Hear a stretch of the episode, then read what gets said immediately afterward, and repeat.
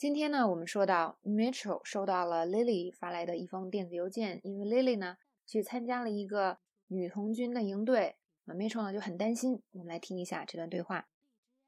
Oh, there's an email from Lily's scout camp. I hope everything's okay. She's fine. Mitchell's nervous because he's not a camper. His idea of roughing it is a hotel stay where the cable doesn't get Bravo.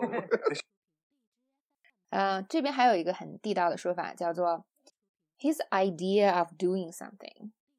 那我们可以说 one's idea of doing something，就每某人对某事的定义。通常呢，我们说后面加 is，然后后面加一个句子。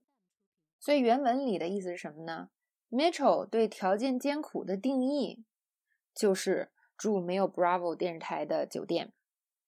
我们来看看其他的例子啊，句子可以怎么造？Mike。对完美之夜的定义就是出去吃汉堡王，然后看场电影。Mike's idea of having a nice evening out is eating Burger King and going to a movie。那这个时候大家可以感受一下啊，这个吃一个汉堡王，然后出去看个电影，是一个很浪漫的晚上吗？通常不是的。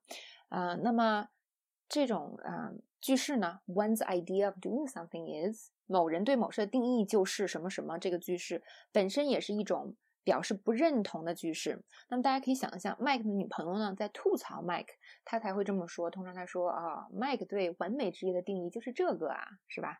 大家可以想想他女朋友该有多不开心。所以呢，我们再来看一个句子，来感受一下这个句子的语气。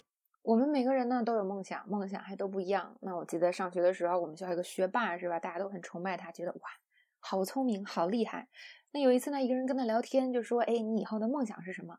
然后他就说：“啊，我的梦想就是娶个大美女，买一辆法拉利，再买一座别墅，然后让大家大跌眼镜。哦，原来我们的学霸的这个目呃目标理想就是这。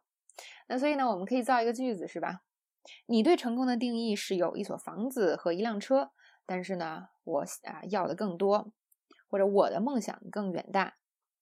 Your idea of making it big。” is to own a house and a car, but I dream bigger。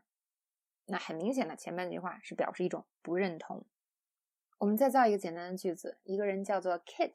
那我们说 Kit 这个人啊，就是特别不会开玩笑。那他对开玩笑的定义就是拿别人开涮。Kit's idea of joking around is making fun of other people。